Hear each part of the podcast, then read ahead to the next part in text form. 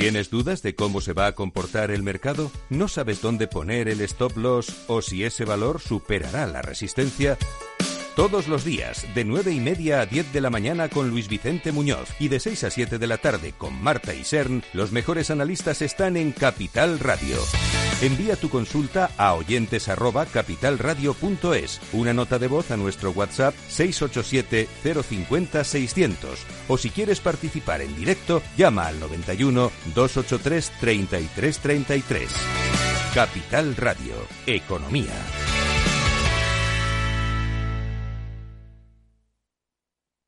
Capital Radio, la genuina radio económica.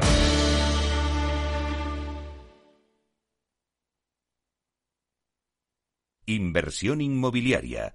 Comienza el debate.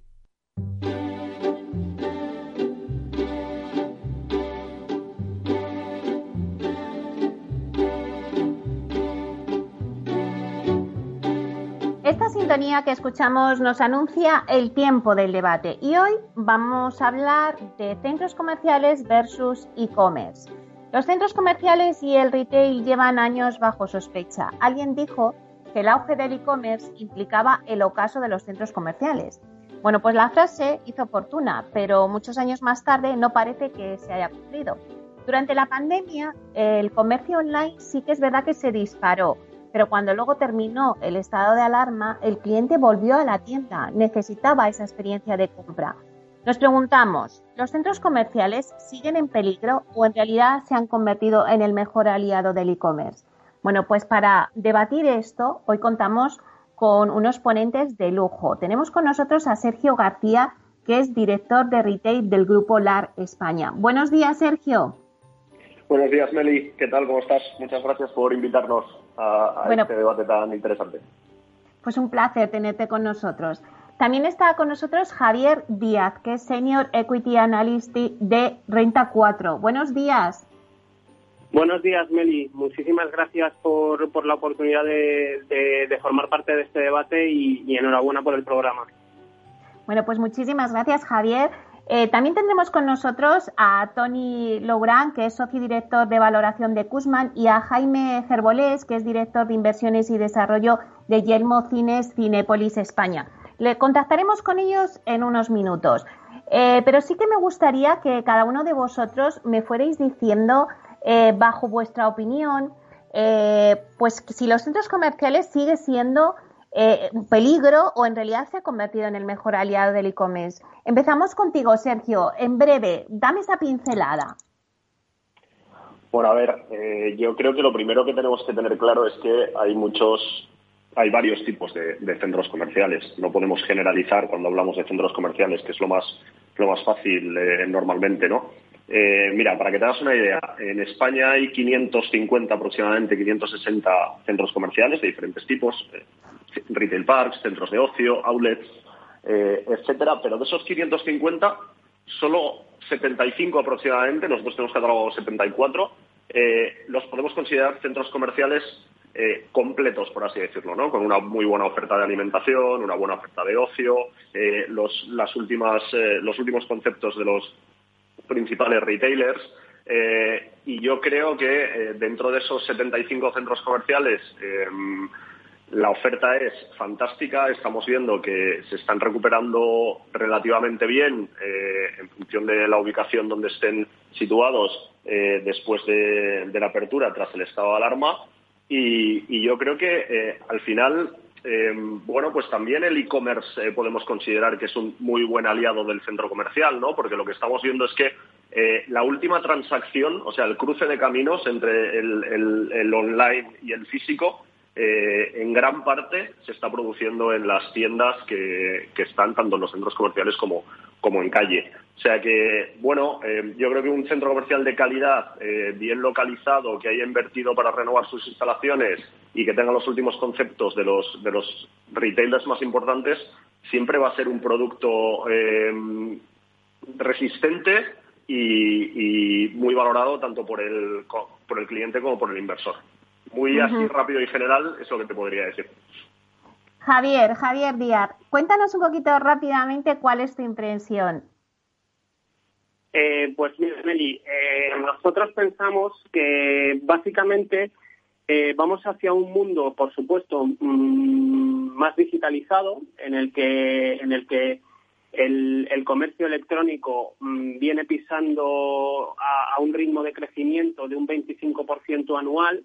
Sin embargo, este, este 25% de, de, crecimiento no ha sido a través de una canibalización de las ventas retail, que también han, han crecido, lógicamente, a menor ritmo, sino que eh, vemos una convivencia de los espacios físicos y online, ¿vale? Y, de ahí eh, lo que comenta muy bien Sergio es eh, la dominancia de los centros comerciales y, la calidad de los activos va a ser un factor diferencial, va a ser un factor clave para que algunos centros sobrevivan y no solo sobrevivan, sino que crezcan y tengan muy buenas métricas y otros centros, pues como se ha visto en Estados Unidos, eh, renovados, eh, incapaces de tener eh, inquilinos de calidad y demás, pues eh, vayan hacia la desaparición.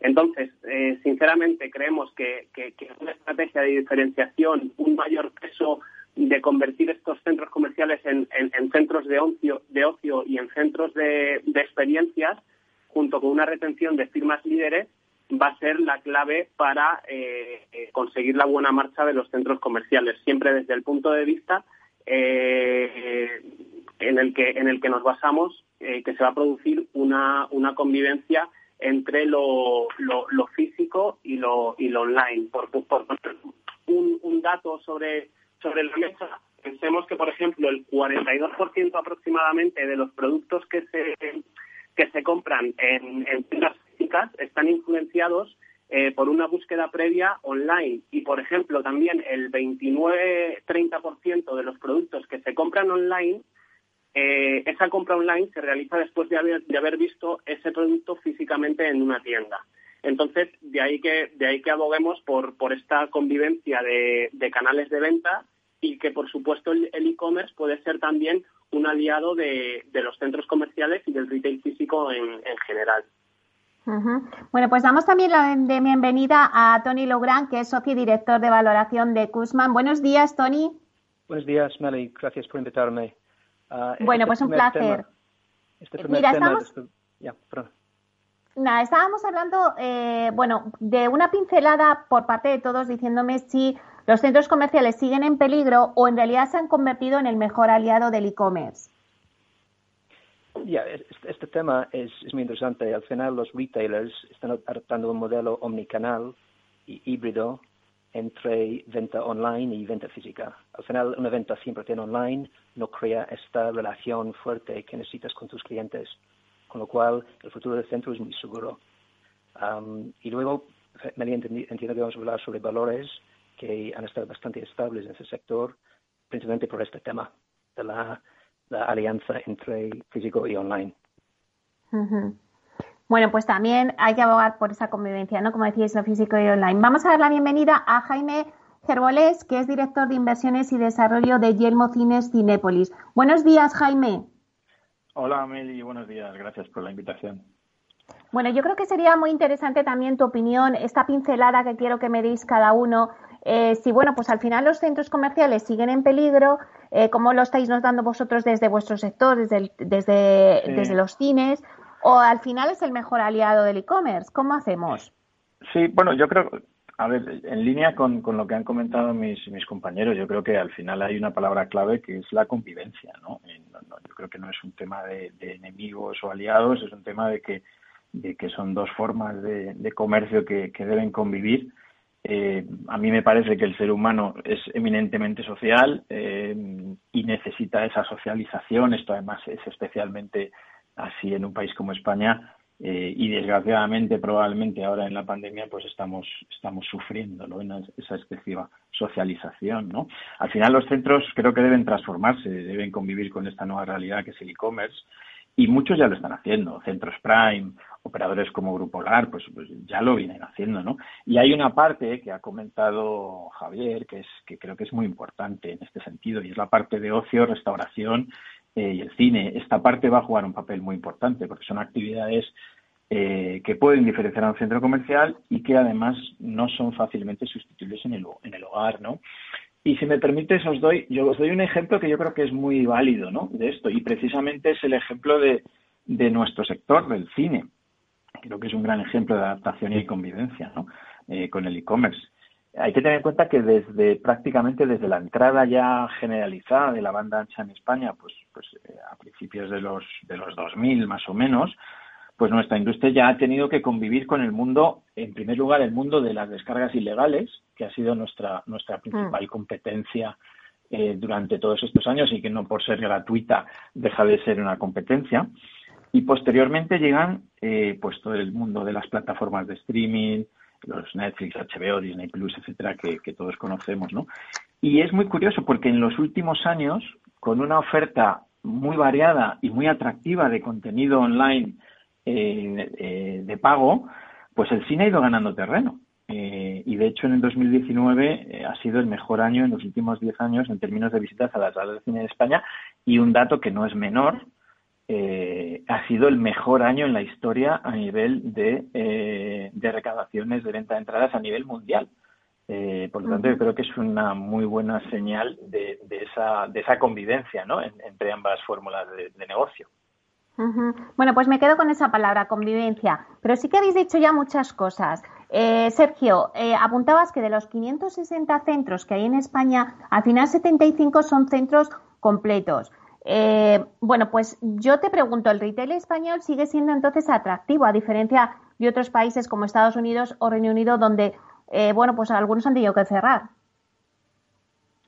Sí, lo que pasa es que, a ver, yo creo que los mercados son muy, muy diferentes, ¿no? Eh, y esto yo creo que todos los que estamos aquí, de una manera o de otra, eh, siempre seguimos la evolución del retail en, Europa, en UK y en Estados Unidos, porque todo lo que pasa en UK y en Estados Unidos al final de alguna manera nos afecta, nos afecta a todos, ¿no? Pero cuando analizas el, mercado de Estados Unidos, eh, pues al final hay una densidad eh, de comercial eh, por, habitante brutal. yo creo que ha habido una selección natural de, cierres a lo largo de estos últimos años que tenía que pasar de una manera o de otra.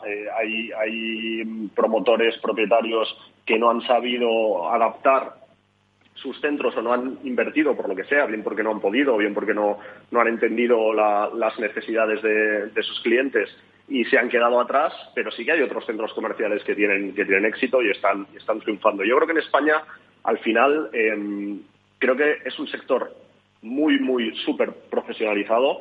Hay players muy importantes eh, españoles, como podemos ser nosotros, o como puede ser Merlin, o, players internacionales, como, como Unibail, como, como como Carmila, que, son especialistas en, somos especialistas en lo que hacemos, eh, tenemos una estrategia muy muy bien definida e invertimos eh, en, nuestros activos, estamos en, constante evolución y modernización y, tenemos eh, casos de éxito de, centros comerciales que, como bien decía Jaime ahora, están batiendo récords tanto de afluencias como de ventas, sin ir más lejos, en el último año, ¿no? dentro de, de nuestro portfolio. Y luego también creo que hay un punto importante dentro de la cultura española del gusto por el encuentro, del gusto por eh, disfrutar en espacios seguros, higiénicos, cada vez más importante y más en la situación en la que estamos, donde podemos encontrar eh, las últimas eh, tiendas de las marcas preferidas, unos cines fantásticos, una restauración que no tiene nada que envidiar, cada vez menos a la que podamos tener en calle. Entonces, bueno, pues al final yo creo la fórmula si bien está en constante evolución y, movimiento y, adaptación, porque no nos queda otra, creo que es, eh, es, clave para tener éxito ahora mismo en el mercado español. Recogiendo un poco las palabras que decía ahora Sergio, ¿no? Que bueno, pues que la evolución de los ingresos y las afluencias de las principales empresas españolas de retail, pues se han sobrepuesto muy bien a pesar de la pandemia. Pero eh, Javier, te pregunto, eh, sí que sigue habiendo consultores y analistas que no están demasiado seducidos por el sector. ¿A qué puede deberse esta desconfianza? ¿Por qué se penaliza tanto el retail?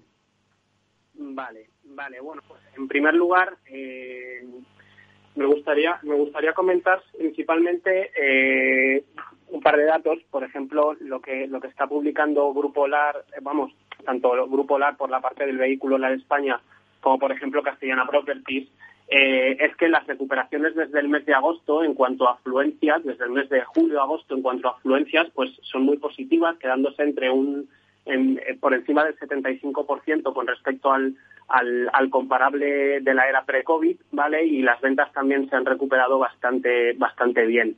En este sentido, eh, sí que estamos viendo que, oye, operativamente parece que las compañías recuperan, pero no lo estamos viendo en la recuperación en las cotizaciones.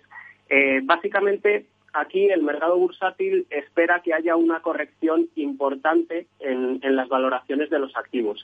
Y al final, las valoraciones de los activos, como que, puntualizará a continuación Tony, imagino, eh, es un tema de expectativas, de expectativas sobre la capacidad de generar flujo de caja eh, de estos activos inmobiliarios. Es decir, generar flujos de caja que van a venir de los ingresos generados por los activos.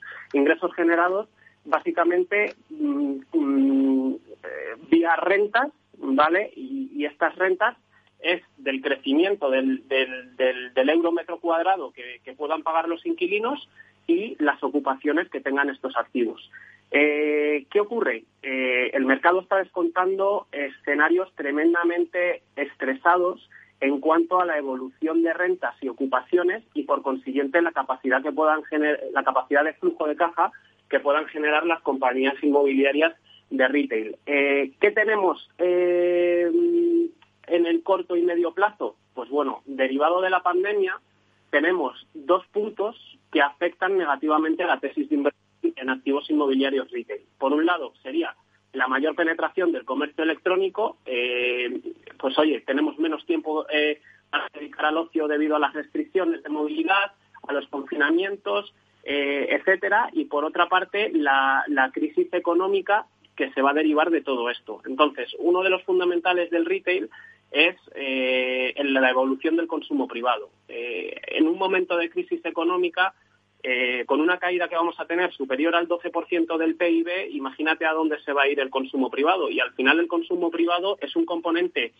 que en España está en torno al 50-54% del, del PIB nominal, con lo cual em, eh, menor consumo privado a priori debería reflejarse en eh, menores ventas eh, de las compañías retail y eso sería lo que está descontando ahora mismo las cotizaciones, que ojo, vamos a ver cómo evoluciona el consumo privado porque puede que tengamos cierre de pequeños comercios, puede que tengamos un, menor consumo por parte de la población y, en consecuencia eh, una menor valoración de, los activos. Simplemente yo creo que el tema de la recuperación bursátil de estas compañías va, por ese lado.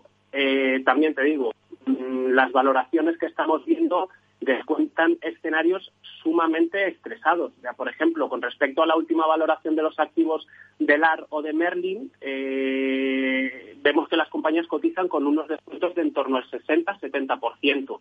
¿vale? Cuando habitualmente una compañía, una compañía puramente retail eh, cotizaba con unos descuentos de entre el 20-30% eh, y, y, una, y una más diversificada, una cartera diversificada inmobiliaria como tiene Merlin, cotizaba con unos descuentos históricos entre el 10 y el 20%. Esto quiere decir que el mercado, que la cotización ahora mismo está asumiendo que puede haber correcciones en los activos superiores al 30%.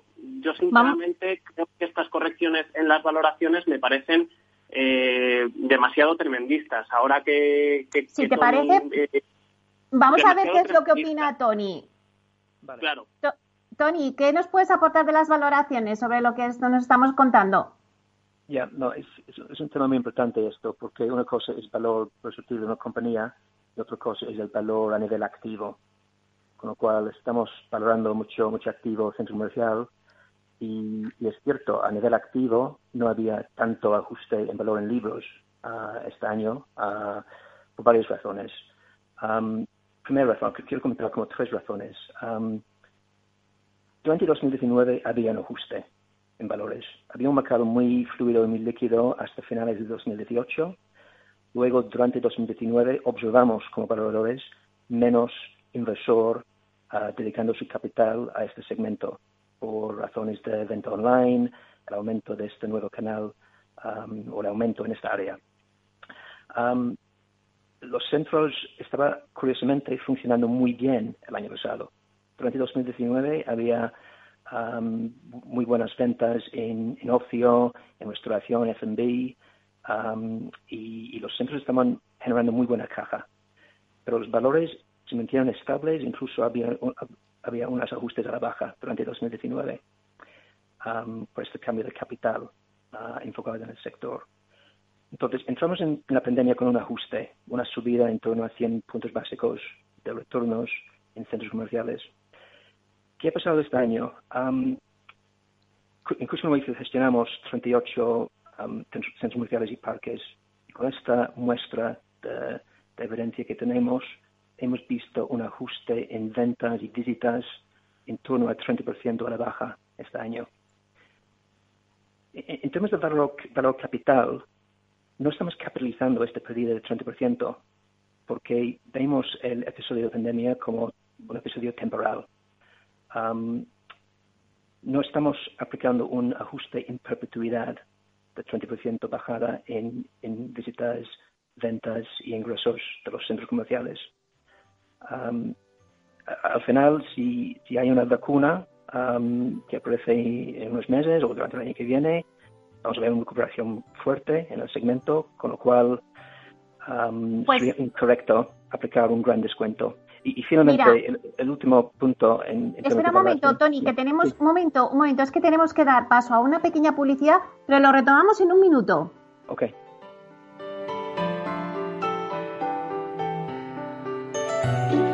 Inversión inmobiliaria con Meli Torres.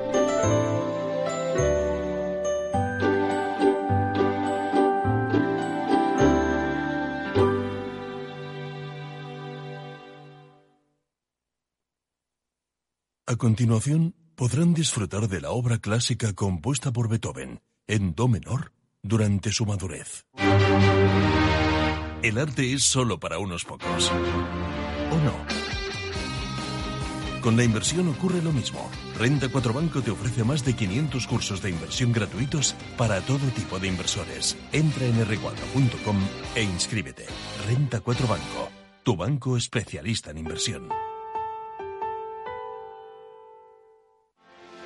¿Quieres anunciar tu negocio en la radio? Entra en el clubdelaradio.com. La compra es online, pero no os vamos a negar que nos encanta que nos llaméis. El teléfono, olvídate, no te vas a acordar. Entra en el clubdelaradio.com. Tu audio y tu campaña de una forma sencilla y rápida. Contrata anuncios en radio al mejor precio. elclubdelaradio.com. Escuchas Capital Radio, Madrid 105.7, la radio de los líderes. Disfruta de la mejor cocina gallega en Montes de Galicia. Todo un clásico moderno en el barrio de Salamanca. Disfruta de la variada dieta atlántica, de las mejores carnes y pescados tratados con respeto y transparencia y regados con una de las mejores bodegas de la zona. En grupo, en familia o en pareja, Montes de Galicia te ofrece el espacio perfecto en cada ocasión. Capital Radio existe para ayudar a las personas a formarse y conocer la verdad de la economía. Los valores que Capital Radio defiende son la verdad, la libertad y la responsabilidad. Capital Radio es una empresa independiente que no se identifica con ideologías políticas. Capital Radio está aquí para ayudar a las empresas a comunicar cómo crean valor. Capital Radio apuesta por empresas sostenibles, transparentes y comprometidas con la sociedad. ¿Y tú?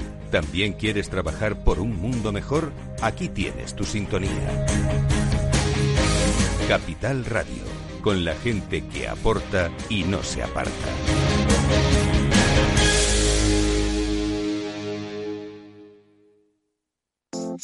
Horno San Onofre. Somos pasteleros y eso nos gusta. Utilizamos materias primas que nos hacen disfrutar y elaboramos todos nuestros productos de forma artesanal, sin sucedáneos, ni margarinas, ni grasas trans. Sabemos que las cosas buenas son importantes. Con el hashtag buscamos gente dulce. Horno San Onofre, calle San Onofre 3, teléfono 91 532 9060 y calle Hernani 7, teléfono 91 554 3396. También nos encontrarás en el mercado de San Miguel, 3 dobles www.pasteleriasanonofre.com.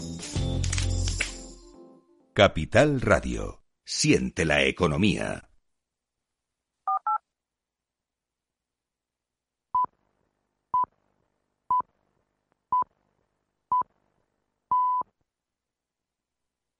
Inversión inmobiliaria con Meli Torres. Bueno, pues seguimos con el debate que tenemos sobre centros comerciales versus e-commerce. Nos está hablando Tony Lubran, que es socio y director de valoración de Kuzma. Tony, eh, nos estabas diciendo que si hay una vacuna, pues no habría ese ajuste del 30% a la baja en las valoraciones. Sí, y para resumir lo que estuve comentando antes, esos tres factores uh, empieza con el ajuste. Había un ajuste en valores en 2019. luego, este segundo tema sobre la bajada en ventas y ingresos de en torno al 30% este año no es un tema que estamos capitalizando en perpetuidad. Podemos ver una vacuna que sale eh, durante el año que viene y ahí no vemos esta situación siguiendo en perpetuidad tercer punto que estuve a punto de comentar antes es que el mercado inmobiliario, la valoración, no es un mercado perfecto. No, es un mercado donde los valores cambian diariamente, como vemos en la bolsa o en bonos, donde hay, hay cambios diarios en valores. Ah, en valoración, hablamos como con mucha frecuencia cada tres meses o seis meses o muchas veces cada doce meses, con lo cual hay mucha responsabilidad en marcar un valor en libros por un periodo de doce meses a la vista ahora mismo hay mucha incertidumbre a dónde va el mercado, cuando vamos a ver una recuperación, cuando salimos del confinamiento a movimiento liberal total otra vez.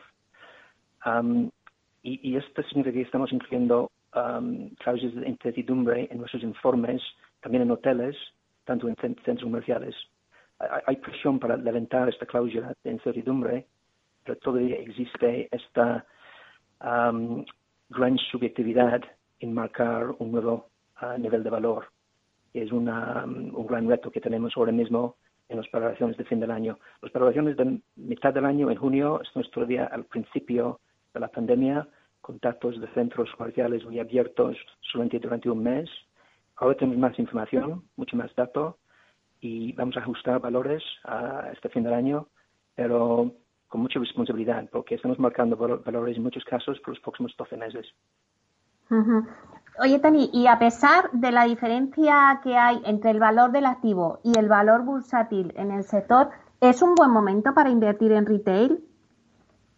Ahora mismo los precios en bolsa están artificialmente bajos, pero es, un mercado que funciona en distinta manera al uh, mercado inmobiliario. Um, es mirar tendencias como, como es el comportamiento del inversor en general y seguir este comportamiento y, um, averiguar muy bien el timing para invertir.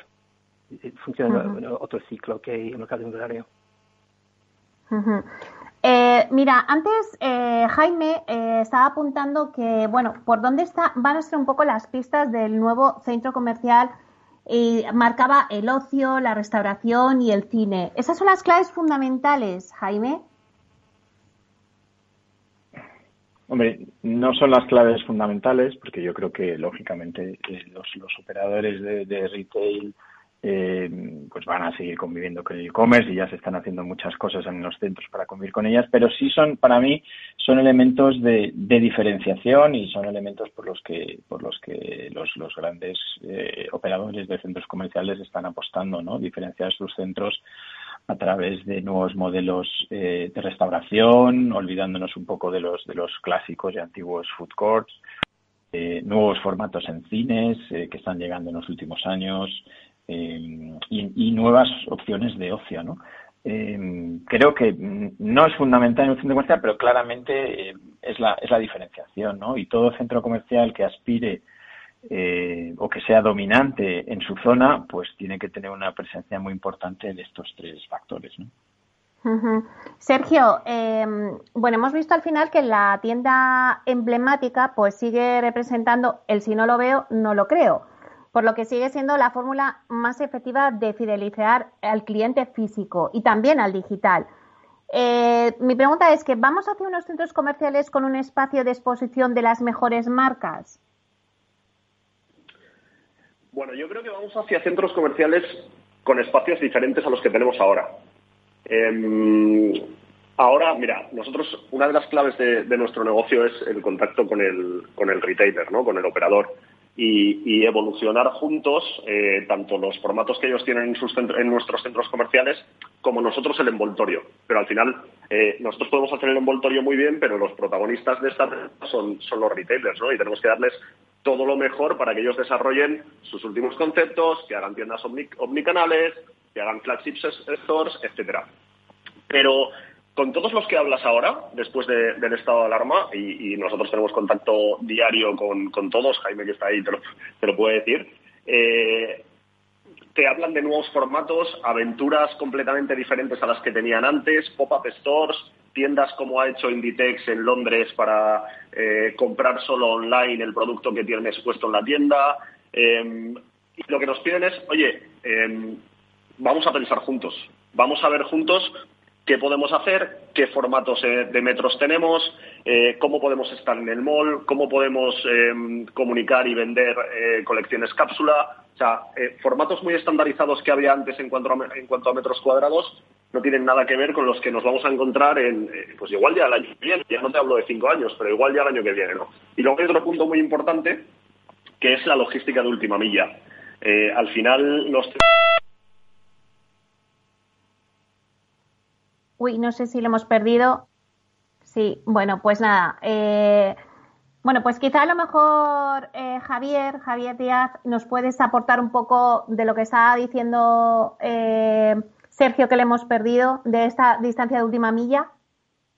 Sí, por supuesto. A ver, yo creo que Sergio, igual, igual me equivoco, pero imagino que iría un poco con, el tema de la, rentabilidad también para los para los retailers. Y al mm. final es que, ah, ligando con, con el tema de la, de, la, de la última milla, de los repartos, normalmente eh, eh, un retailer pierde entre 3, entre tres y 8, y ocho puntos eh, puntos básicos de margen cuando la compra se realiza online y no y no directamente en, tienda.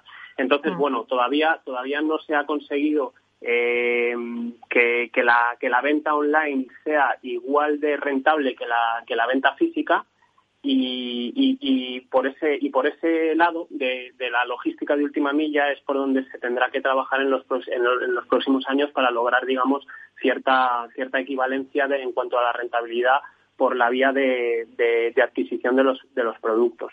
Luego igualmente eh, comentar algunas cosillas en cuanto que al final volvemos al, mismo tema del principio, de decir que aquí va a haber una convivencia. Y es que, por ejemplo, estamos viendo cómo eh, marcas o, negocios que tenían una única presencia online también están abriendo puntos de venta físicos. ¿Por qué?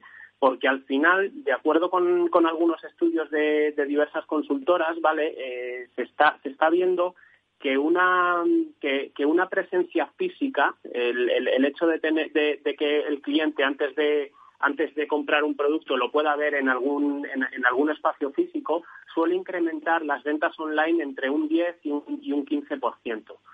¿Vale? Entonces, entonces de ahí que de ahí que muy probablemente eh, se necesite esta convivencia a futuro entre los espacios físicos físicos y online. Hemos recuperado ya a Sergio. Sergio, cuando quieras puedes exponernos. Te habías quedado un poco en la rentabilidad. Yo creo que nos querías hablar de la última milla para los retailers, que, mm, que, ya la, te ha apuntado un poco, un poco también Tony. Digo, sí, Tony. Eso es, que, que, bueno, que efectivamente estamos viendo también espacios, demanda de espacios para, para la entrega de esas, de esas compras online que se hacen desde fuera o se hacen en el propio centro. Yo creo que es, el, la barrera o la línea que había entre el online y el físico cada vez es más borrosa y muchas veces ni la, ni la podemos percibir, ¿no? Y, en los centros comerciales eh, a, los que vamos, y que no hablo del futuro, sino que ya se están conceptualizando así, eh, cada vez lo vamos a ver más claro. Yo, solo por, por eh, un, un, tema que me importa mucho de lo que ha dicho Tony, Tony, como tú sabes bien, nos valoras media parte de nuestra cartera y apelo a las palabras que has dicho en antena para valorar con responsabilidad en las próximas valoraciones de diciembre. Te lo agradezco mucho, además. No es fácil. Es que, como sabes, dependemos mucho de evidencia del mercado, comparables, y ahora mismo sí, esta información. Que... No, y además, y además, Meli, es una, es una guerra, entre comillas, muy bien avenida, porque, pero al final, cuando llega junio y, y diciembre, las valoraciones siempre son, siempre son muy importantes para una empresa y más como nosotros, que cotizamos en bolsa, pero es verdad, como también decía Javier, que, que las últimas valoraciones que hemos hecho nosotros en junio hemos estado un 2%, un 2.9% solo por, por ciento por debajo de las últimas que, que habíamos hecho, con lo cual es cierto que también hay una parte de, de entendimiento por parte de los valoradores y de, y de expectativas de crecimiento a futuro que, que, nosotros hemos comprobado en estos últimos eh, cuatro meses de apertura de nuestros centros, como decía Javier antes, pues mira, los últimos datos que tenemos nosotros están en un eh, 97% de afluencias con respecto al año anterior, like for like, incomparables. No estamos metiendo Lago, que ya sabes que lo abrimos el año pasado en Sevilla, y, sí. y podría, y podría no ser, bueno, pues, pues eh, borrar un poco el, comparativo y en ventas estamos en un 92% contra septiembre del año pasado. O sea que nosotros estamos contentos, muy prudentes y con mucha cautela, pero estamos contentos de cómo están eh, recuperándose nuestros centros. Y bueno, ya nos hablabas de las ventas, Sergio, pero eh, Jaime nos apuntaba de, bueno, pues un récord en cifras de visitantes, ¿no? Eh, bueno, los españoles al final han recuperado el hábito de ir al centro comercial, de ir a los cines, Jaime. Sí, sí. Eh, bueno, a ver, ahora mismo, mmm, si pienso en el, en el corto plazo, pues obviamente la respuesta es no. Eh, pero eh, también estamos hablando de un momento eh, muy coyuntural el que estamos viendo ahora mismo, ¿no? Eh, desde reapertura de los cines en el mes de junio hasta la semana pasada, más o menos, los, los cines en España han recibido más de 9 millones de, de visitantes eh, esto es un 86% menos que en el mismo periodo del año anterior, que, que recibimos 45 millones de, espectadores. Pero, sin embargo, el público está dando pues, pues muestras claras, muestras claras de que quiere volver al cine, ¿no? Y, tenemos ahí dos ejemplos. Eh, ha habido una película, la segunda parte, para No hay más que uno, eh, de Santiago Segura, producción nacional, que, que, que, bueno, que además es de admirar porque fueron valientes para estrenar en agosto y resulta que ha recaudado la misma cifra que la primera parte que se estrenó en verano del 2019, eh, película que a la que han ido pues más de dos millones de personas en España, ¿no? Eh, con Tenet ha pasado algo parecido, eh, ha estado ligeramente por debajo de las dos películas anteriores del mismo director, de Christopher Nolan, con más de un millón de, personas acudiendo a las salas. Entonces, realmente, el público sí está dando muestras de, de, de que quiere volver a las, a las salas, ¿no? Eh, pero a pesar de estos datos, pues lo cierto es que los, que los grandes estudios pues han cancelado a día de hoy prácticamente el 70% de las películas eh, incluyendo para este año incluyendo pues pues las más las más esperadas no eh, por eh, por por diferentes eh, motivos no aversión al riesgo de estrenar productos muy caros con mucho presupuesto en, en esta época eh, porque producciones que no están acabadas, en fin, hay una serie de, de, de, temas, ¿no? Eh, pero, pero en realidad, eh, yo como conclusión, digo que como conclusión de la coyuntura actual, eh, las salas de cine, mm, yo diría que en España no tienen un problema de pérdida de hábito o de falta de interés por ir al cine. Eh, lo que tienen es un, pro un, problema de falta de producto eh, por una situación muy coyuntural que es la pandemia, ¿no? y viendo un poco esa tendencia más allá del momento eh, coyuntural, viendo un poco la, la tendencia más a medio y largo plazo, pues como decía antes, en España en el año 2013, eh, saliendo de, de, la crisis anterior, pues hubo 70 millones de espectadores en las salas de cine. En el año 2019 ha habido 110 millones de espectadores en las salas de cine. Hemos ganado 40 millones de espectadores del año 2013. Eh, por lo tanto, hay una tendencia, eh, no voy a decir de, crecimiento, porque es, esos 40 millones es más recuperación, no es una tendencia de crecimiento, pero sí es una tendencia de consolidación eh, y de convivencia, como, ya hemos dicho varias veces en este debate, ¿no? y de convivencia con, con, con el e-commerce en nuestro, en nuestro ámbito. Claramente las, las dos cosas eh, son perfectamente compatibles y sabremos convivir con ellas sin duda alguna ¿no? en el largo plazo. Bueno, pues ya que Jaime ha cogido la, la, bola de cristal y ha visto un poco más allá ¿no? de la situación que nos encontramos, a, de la difícil situación con la que nos encontramos ahora, pues vamos a hacer un recorrido también por el resto de los ponentes. Y, por ejemplo, Tony, eh, yo también te pido que saques la bola de cristal y veas un poco si el sector del retail, bueno, pues va a seguir a, eh, pues atrayendo a los inversores, eh, cómo va a ser de aquí a unos años en España. No, los, inversores van a volver. Hablamos antes sobre los valores que van mano en mano con liquidez. Ahora, mismo el centro comercial no es un activo muy líquido, está generando retornos interesantes por los dueños actualmente y no quieren vender un centro en el mercado que falta liquidez ahora mismo. la falta de liquidez no significa que un centro comercial no tiene valor, tiene un valor mm. importante y no desaparece por, por haber una pandemia de este tipo. vamos a ver la, vuelta de los inversores, vamos a ver una vuelta de clientes en más números a, centros. Los centros claramente tienen que tener un ambiente seguro para sus clientes, tienen que estar muy digitalmente conectado con sus clientes, tienen que dar experiencias. y hemos visto en 2019, como he dicho antes, los centros funcionando muy bien a nivel de ocio, restauración, y este va a volver. las personas son sociables, quieren salir, ah, hay muy buena oferta de restauración en los centros hoy en día y, vamos a ver una recuperación bastante fuerte del sistema y incertidumbre es cuándo. No sabemos exactamente cuándo, pero va a volver. No sé si nos puedes aportar, eh, Javier, Javier Díaz, un poco pues las conclusiones. Vamos a coger esa bola de cristal, como decíamos, y cómo vemos el sector de acá a unos años. Vale, sí, a ver, eh, comentarte, Meli, que bueno, eh, yo lo que veo centros comerciales de aquí a, unos años, a unos años en los que esperemos eh, el tema de la pandemia quede ya, quede ya en el recuerdo, pues, considero que vamos a ver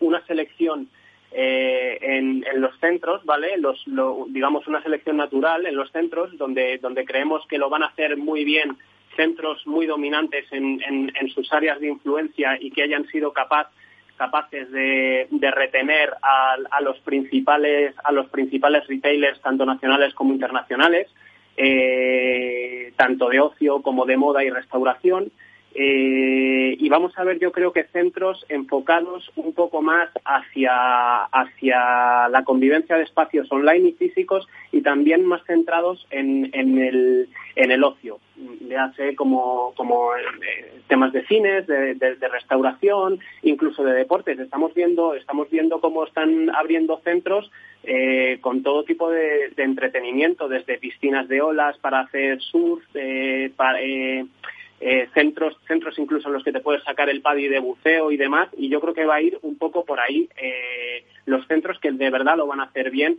en el medio y largo plazo. Centros con, con, mayor oferta de restauración y ocio, centros capaces de retener buenos retailers y eso lo van a conseguir aquellos centros que sean muy dominantes en su área de influencia. Que si, haya, que, que si hay dos, dos centros comerciales, la gente va a decidir siempre ir a uno porque tiene una mejor oferta de ocio y de, y de tiendas. Y en cuanto a la evolución bursátil, pues eh, aquí vamos a, vamos a ver, eh, como apuntaba Tony, eh, tenemos, tenemos una discrepancia entre lo que vemos en las cotizaciones y lo que vemos en las valoraciones.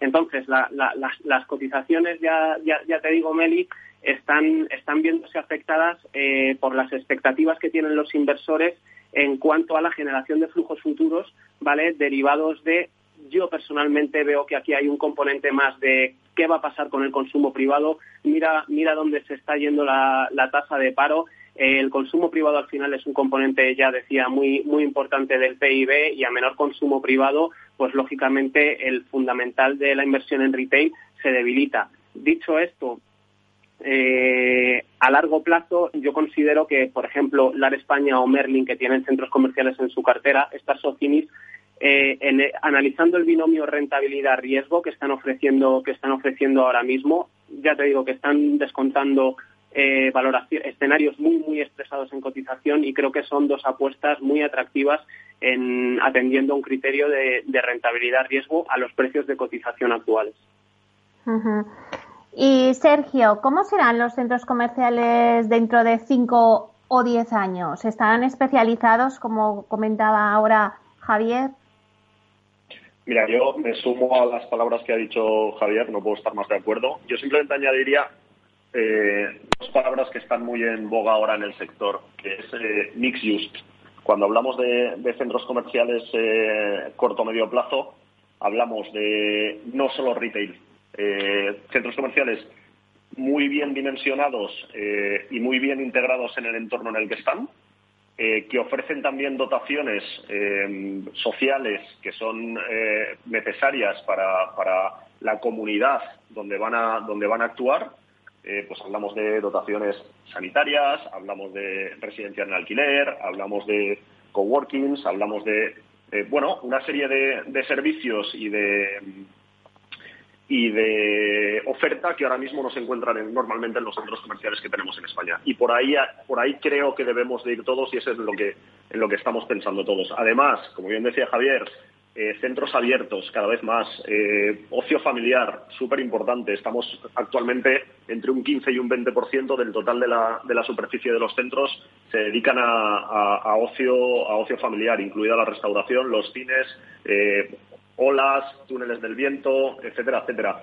Pero creo que la parte de abiertos, eh, integrando naturaleza mm, y sostenibles, eh, energías renovables, más transporte público, mucho menos eh, transporte privado, creo que vamos hacia, hacia ese tipo de, centros comerciales. Y luego, por supuesto, como comentaba antes, fundamental últimos conceptos de los principales retailers que haya, que haya en el mercado. Los centros comerciales que no tengan eso seguro que van a morir.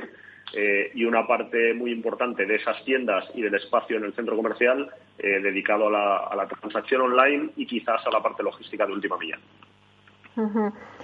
Eh, Jaime, ya lo habías apuntado un poco antes, pero por hacer una recopilación, ¿cómo ves tú los centros comerciales de aquí a 5 o 10 años? Bueno, pues eh, la verdad es que no puedo no puedo más que coincidir con Javier y Sergio, ¿no? Eh, después de que de, lo que comenta Sergio, que es bastante más experto que yo en, este mundo, pues pues coincido totalmente, ¿no? Yo creo, evidentemente, este es un sector que es un sector maduro, eh, que ya estaba en un proceso de transformación y que esta pandemia pues no hace más que más que acelerar ese ese proceso. Eh, y claramente coincido. Nosotros apostamos por, por, por, los centros y parques comerciales bien posicionados, por tamaño, por ubicación, eh, dominantes en, su zona de influencia. Y un tema, un aspecto, si queréis, por, por, introducir un matiz que nos parece muy relevante, es donde tanto arrendador como arrendatario, primero, mm, tengan una capacidad de, de entenderse y de entender que un centro comercial es un proyecto común eh, y no es un proyecto de una parte sino que es un proyecto común, eh, y que tengan capacidad para reinvertir en los activos, porque la reinversión y la renovación de los activos eh, va, a ser, va a ser muy importante. Y desde luego, como decía, esa relación y colaboración mucho más estrecha que ya se está dando con la mayoría de grandes operadores, yo creo, entre arrendador y arrendatario para, para conseguir que los centros comerciales sean sostenibles en el tiempo, ¿no? Especialmente, pues, digo, los, esos que van a destacar por su eh, tamaño y ubicación, ¿no? Eh, Tony, eh, no sé si por tocar una pincelada de actualidad, ¿no? La valoración del cambio de régimen fiscal de las OCIMIS con gravamen del 15% al beneficio no distribuido, ¿cómo va a influir? Ya, la foto ahora mismo um, a nivel de temas de impuestos, um, uh, lo que está proveyendo el gobierno ahora mismo, la pandemia, la foto ahora no es lo más positivo, pero en general, a nivel financiero, inversor, bancos, yo veo que los bancos van a volver a financiar este segmento tan importante de la economía y, un sector que este año para mí me ha sorprendido es su habilidad de adaptarse a la nueva normalidad con, por ejemplo, restaurantes ya entregando comidas a sus, a sus clientes, la calidad de gestión de los centros que no solamente cuentan los visitantes en formato digital, están comunicando con sus, sus customers. las propias marcas tienen muy en serio su relación con sus clientes y siempre que online no es suficiente, tienen que construir esta relación directamente a, nivel físico y experiencias con, con sus clientes, con lo cual la, base está allí. la foto ahora mismo es es complicado, tenemos que valorar a, final, de este año en un entorno donde hay incertidumbre y estamos incluyendo esta cláusula ah, en nuestros informes de centros y hoteles en este momento. y también tenemos incertidumbre a nivel de cómo va a reaccionar los mercados internacionales de capital a los cambios en, España a nivel de retribución fiscal. Y esto nos decía ayer, estamos ya empezando a hablar con nuestros clientes ya, porque seguimos muy estrechamente la capital, dónde va, a qué países va. También España es un país que depende mucho del turismo. hay ciertos inversores que ven la economía más perjudicada, saliendo más lentamente de esta crisis en, el futuro. hay, muchos factores y, tenemos un ejercicio de valoración de fin del año ah, complejo, pero que vamos a cerrarlo en bien, dando confianza a, los usuarios de nuestros informes y tanto bancos como, como propietarios y, accionistas.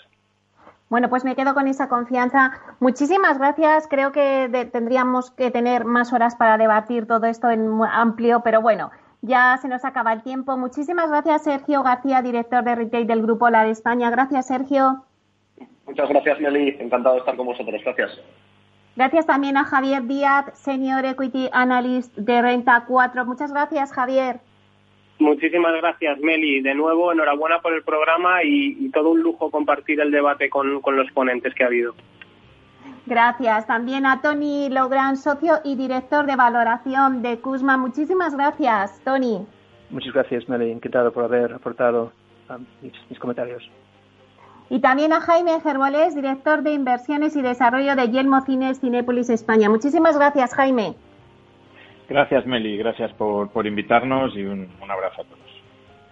Bueno, muchísimas gracias. Y a ustedes, señores y señoras que nos escuchan al otro lado de las ondas, gracias por estar ahí y compartir este espacio con nosotros. Gracias también de parte del equipo que hace posible este espacio, de Félix Franco en la realización técnica y de quien les habla, Meli Torres. Les esperamos la próxima semana aquí en Inversión Inmobiliaria. Hasta entonces, que sean felices.